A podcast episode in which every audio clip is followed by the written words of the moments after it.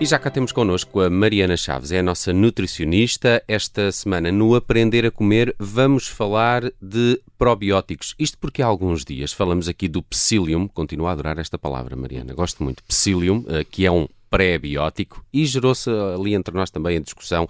Qualquer dia falamos também de probióticos. Está comigo, como de costume, a Judite França e o Bruno Vieira Amaral. Mas, Mariana Chaves, o que é, afinal, um probiótico? Porque quando uh, vi aqui uma descrição que tu nos passaste, dizem micro-organismos vivos, eu fico logo com medo uh, de, de, coisas dentro do meu organismo, bichos e, e, bactérias. Bichos com muitas patas. Sim.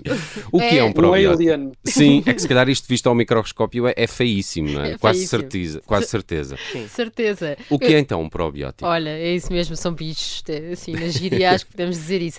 Eu pus aqui a definição, a OMS faz a definição do probiótico, uh, exatamente para depois não haver aqui maus entendimentos sobre o que é que são probióticos, porque há alimentos que também têm probióticos, mas há suplementos de probióticos. Então, o probiótico pressupõe que sejam os ditos micro-organismos vivos, eles têm que estar vivos. Até porque há alguns probióticos de suplemento, quando compramos, que têm que estar na refrigeração exatamente por causa disso. Um, e que têm que, eh, na definição dizem mesmo, administrados em determinadas quantidades, ou seja, não é indiferente a quantidade que, que estamos a tomar, para poder ter benefício ao hospedeiro, cá está. Que somos nós. Somos nós. Nós somos o hospedeiro. Durante a razão, isto é um alien. É um alien, confirma-se, Bruno. Toda, toda esta nomenclatura é um bocadinho assustadora. E cinematográfica também. É verdade. Bom, mas então, a ideia é que existem uh, alimentos e existem suplementos que vão poder ter efeito positivo na nossa saúde, em quê? No sistema imunológico, sistema gastrointestinal, não é? Que uhum. o, primeiro será mesmo isto, sistema gastrointestinal direto, que vai ter efeito no nosso sistema imunológico e também neurológico, não é? Ou aquela questão que se fala muito de que o cérebro e o, e o intestino estão ligados uh, e, e, esta, esta matéria... Que é o segundo cérebro, não é? Exatamente, esta, esta, esta área de, do intestino ligado à, ao nosso cérebro e a microbiota tem-se desenvolvido imenso nos últimos anos. Aliás, quando eu estudava. Uh, micro, microbiota, desculpa, uh, o que é que é isso? Olha, essa microbiota são esses ditos bichos que estão presentes no nosso corpo, os micro-organismos, e ela existe em maior quantidade no intestino. E por isso, normalmente, quando falamos em microbiota, que antigamente nós todos, quando estudávamos, ouvíamos flora intestinal. Uhum. Hum, ah, vai se adaptando. É, é velha flora intestinal. Exatamente, que hoje em dia já se mudou o nome para microbiota e sabemos que, como existe a maior quantidade no intestino, nós associamos sempre à microbiota do intestino, mas a verdade é que existe em todas as mucosas do nosso corpo, como na pele também. Mas este benefício, este segundo cérebro, é a microbiota, ou seja, esses ditos bichos que vivem no nosso intestino. E nós sabemos que, que não são só bactérias, também existem fungos e outros micro-organismos, mas essas bactérias que lá estão dentro, elas alimentam-se do que nós digerimos. Ou melhor, do que nós não digerimos, desculpem, do que nós uhum, nos uhum. alimentamos, mas que não digerimos. Okay. E, e, esta parte é importante porquê? Porque fala-se muito de que a microbiota tem que ser saudável, mas então o ambiente que nós lhe estamos a criar. Uh, tem que ser favorável a que ela seja uh, saudável, que proliferem as bactérias boas. Temos que cuidar desse habitat para eles. Exatamente. Desceu aqui um David Attenborough sobre mim. É? Completamente. Literalmente, se vocês vissem a cara do Nelson, era mesmo isso. Bom, mas nós sabemos o quê? Que quando nós damos açúcar, sal, gorduras saturadas, nós estamos a promover as bactérias que não são tão positivas. Uhum. E estamos a criar aí um desequilíbrio. Principalmente porquê? Porque vamos ter menos diversidade. Eu sei que isto parece muito técnico, mas o que nós temos que pensar é: no nosso intestino vivem os ditos micro-organismos, vamos pensar agora só no grupo das bactérias, que existem umas que são positivas para nós e umas que são negativas, mas elas têm que coexistir. Agora, é, é, tem que existir as boas em maior quantidade do que as más e tem que haver é diversidade. Um, isto porque já há vários estudos que relacionam a diversidade da microbiota, por exemplo, com a adiposidade geral. O que é que isto quer dizer? É, é, temos depósitos de gordura. Aumentamos de peso, engordarmos. Uhum, uhum. Portanto, uh, e, e associam o quê? Menos diversidade na microbiota, mais gordura acumulada. Não só isso, como mais resistência à insulina, que é um palavrão, mas que está na base de muitas doenças, como sendo diabetes, uhum. mais uh, dislipidémias, portanto, colesterol alterados, mais inflamação. Portanto, nós nos últimos anos sabemos que cuidar do intestino é bom, mas diversidade das bactérias que lá moram também é muito importante. Hum. Isso, isso, é curioso, não é? Todo um, todo um habitat que tem que coexistir os bons e os, e os maus. Faz lembrar o Era Uma Vez a Vida, isto. Está um episódio um pouco Era Uma Vez a Vida, este aprender a, a, a comer. Mas a, além do, do que é suplementação, temos alimentação também, não é? Sim, nós temos o, o clássico já estudado com evidência científica, são os nossos iogurtes. Uh, portanto, cá está. Ah, tem... por isso é que ouvimos sempre falar do, dos probióticos nos iogurtes. Exatamente, que falam em bifidobactérias, não é? Bífidos ativos. Exatamente. Aqueles palavrões que Portanto, Mas nesses podemos confiar, aí existe mesmo, não é? Aquelas coisas que às vezes ficamos a desconfiar que se calhar não, não existem, se calhar é publicidade. Não, existem, sim, exatamente. Podemos confiar, confiar perfeitamente, são os alimentos onde estão adicionados os probióticos na, na sua confecção. Uh, a questão, Bruno, que se prende às vezes, e aí eu tenho que ser um bocadinho mais cética, é com o passar da validade se esses probióticos se mantêm na concentração okay. que uhum. foi estudada ter benefício para nós não é? Uh, mas claro está que uh, é aquele conceito do mal não faz, não é? Quer dizer, algo, algum benefício okay. vai-nos trazer e podemos confiar que alguma coisa lá estará dentro.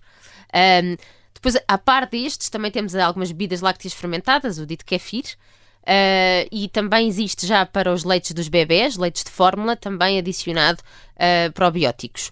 Portanto, estes são os que são estudados e com maior evidência científica que têm esse efeito probiótico, ou seja, os ditos, os ditos micro-organismos vivos que nós estamos a ingerir para repovoar a nossa microbiota. Agora, Claro está, que também se falam em alimentos fermentados, não é? Todos vocês já ouviram falar, pelo menos eu já falei aqui alguma vez. Uhum. Uh, estamos a falar do kombucha, uh, miso, que é a dita sopa quando vamos ao japonês, ou chucrute, que já existe há muito tempo, mas em Portugal talvez uh, seja uma Está coisa... mais famoso agora, não é? Exatamente. E, e nós sabemos é que estes alimentos fermentados têm, podem ter esse impacto uh, como probióticos, mas a evidência aqui já não é tão, uh, tão certa, porque, porque nós queremos micro-organismos vivos. Portanto, vamos pensar assim: será que ainda estão vivos lá dentro? Quando nós comemos um pão, ele também tem fermento, não é? Que faz aumentar uh, a fermentação do, do, produto, mas já não está vivo. Portanto, evidência científica, fiquemos pelos que eu falei inicialmente, ou então pela suplementação. Hum, quem é que tem que fazer suplementação? Uma alimentação uh, que seja regrada e que tenha estes cuidados que tu agora explicaste não, não é suficiente? Quem é que precisa de suplementação a este nível? Uh, existem situações, mesmo em pessoas saudáveis, que são sempre necessários introduzir a suplementação de probióticos. Como sendo quando as pessoas tomam antibiótico. Uhum Uh, e que uh, o antibiótico é, cá está, matar a nossa biota. Nossa Elimina, exatamente. Okay, então okay. temos que repor depois. Exatamente, temos que repor. E principalmente porque temos que escolher o que nós queremos repor. Porque, um, imagina, se não fizermos nada, o que nós sabemos é que depois de tomar o probiótico, a nossa microbiota ficou diferente da que era antes dessa toma e provavelmente mais pobre, ou seja, com menos diversidade, ou então se calhar na proporção que nós não gostaríamos. Portanto, aí faz sentido. Quero só deixar aqui um alerta que, um, primeiro, se nós estamos a tomar um, um probiótico antes do antibiótico, faz sentido, se calhar, fazer uma pausa e depois de acabar o antibiótico, retomar o probiótico. Uhum, okay. Isto porque nem todos os probióticos suplementos que se vendem têm as mesmas tirpes nem as mesmas quantidades e há algumas que podem interferir com a eficácia do tratamento. Portanto, existem já probióticos específicos com menos tirpes que uh, não farão essa interferência, mas será sensato que normalmente o tratamento com antibiótico é uma coisa muito curta no uhum. tempo, fazer uma pausa e depois fazer então a suplementação. E, e, quais são os sintomas um, que podemos ter uh, uh, quando tomamos o antibiótico versus quando uh, o ajudamos com o probiótico? portanto, idealmente fazer a suplementação de probiótico após o antibiótico seria para todos. Um, se não o fizermos, eu diria que até podemos não sentir, Judite, podemos, podemos ter alguns efeitos de barrigas mais inchadas ou intestinal alterada, há pessoas que de repente ficam obstipadas, etc. Uhum, uhum. Mas podemos até não ter sintomas. Mas a verdade é que, mesmo que seja silencioso, vai ter impacto até neurológico. Portanto, temos okay. que tentar cuidar. Agora, há pouco não, não respondi tudo o que me perguntaste, Nelson, que é, para além disto, não é? Do antibiótico, uma pessoa saudável se tem ou não que suplementar. Eu diria que um, temos que tentar perceber o, o, como é que nós minamos a nossa, a nossa, flora, a nossa microbiota, a nossa flora uhum, intestinal. Uhum. Ou seja, se damos os alimentos bons para que as, as bactérias positivas se possam desenvolver. E às vezes não é bem assim, não é? Porque há sempre um dia em que comemos uns açúcares, há sempre um dia em que comemos umas farinhas refinadas. Então, se calhar, de vez em quando, pode fazer sentido fazer essa suplementação. E, e essa suplementação, podes fazê-lo de livre vontade ou, ou sugeres uma prescrição do médico? Como, como é que fazemos isto? Olha, eh, eles são de livre venda, não é? Não, não é preciso receita médica. Uh, a questão aqui é, uma pessoa saudável que precisa de uma suplementação de um probiótico porque teve uma diarreia, teve um, uma gastroenterite, tomou um antibiótico, então possivelmente uh, consegue, com algum probiótico, repor alguma flora intestinal boa. Uhum. Uma pessoa que tenha uma doença específica, como a doença do, colon, do intestino irritável, o síndrome, desculpem, do intestino irritável, ou, ou mesmo que seja uma pessoa que tenha algumas intolerâncias, algumas alergias alimentares, aí já faria sentido ter um aconselhamento específico para um profissional de saúde. Porque nem, uh, nós queremos diversidade, mas em algumas patologias nós queremos uma, uma maior concentração de algumas bactérias versus outras. Hum. E esse só um médico poderia ajudar a tirar esse diagnóstico mais, mais a limpo, não é? De... Sim, o, o, diagnóstico da doença, sim, uh, uh, em relação às bactérias que estão estudadas que têm impacto em, alguns, em algumas, uh, algumas situações de saúde, existem essa informação disponível para qualquer profissional de saúde, tanto um enfermeiro, um farmacêutico, um nutricionista uh, um, e um médico quero deixar aqui também que, uh, para até profissionais de saúde que me possam estar a ouvir, existe um, um site muito bom para isto, que se chama US Probiotic Guide, em que nós aí encontramos uh, não só mais de 50 marcas de probióticos, não é? Isto é Estados uhum, Unidos, uhum. mas conseguimos ter uma ideia, porque Porque ao lado põem uma coluna das estirpes específicas desses produtos, depois noutra coluna a aplicação que tem e a dosagem. Ou seja, só aí também as pessoas já conseguem ter uma noção que não, não são todos iguais de todo claro. e que há aplicações específicas. Há floras e floras. Mariana Chaves é a nossa nutricionista aqui na Rádio Observador. De resto, amanhã há mais uma newsletter Posso Comer. Fiquem atentos. Já oh, tens Nelson, tema? quero que só dizer mais uma coisa que é sim, é muito importante. Rápido, Desculpa, sim. é muito rápida. Que é assim: é muito importante as pessoas perceberem que quando tomam um probiótico, ele pode eh, não ficar na nossa flora, ele pode ir embora. Uhum. Porquê? Porque se nós não tivermos uh, um ambiente uh, propício a que eles fiquem, se nós não comemos fibras, não comemos antioxidantes, eles não fixam. Podem não fixar e é dinheiro okay. perdido. Portanto, a primeira coisa a fazer é sempre tratar da alimentação e só depois fazer a suplementação. Muito bem, falamos de probióticos esta semana no Aprender a Comer. Amanhã já sabe a nova newsletter da Mariana Chaves uh, no site do Observador, o Posso Comer. Gostei muito do episódio das castanhas.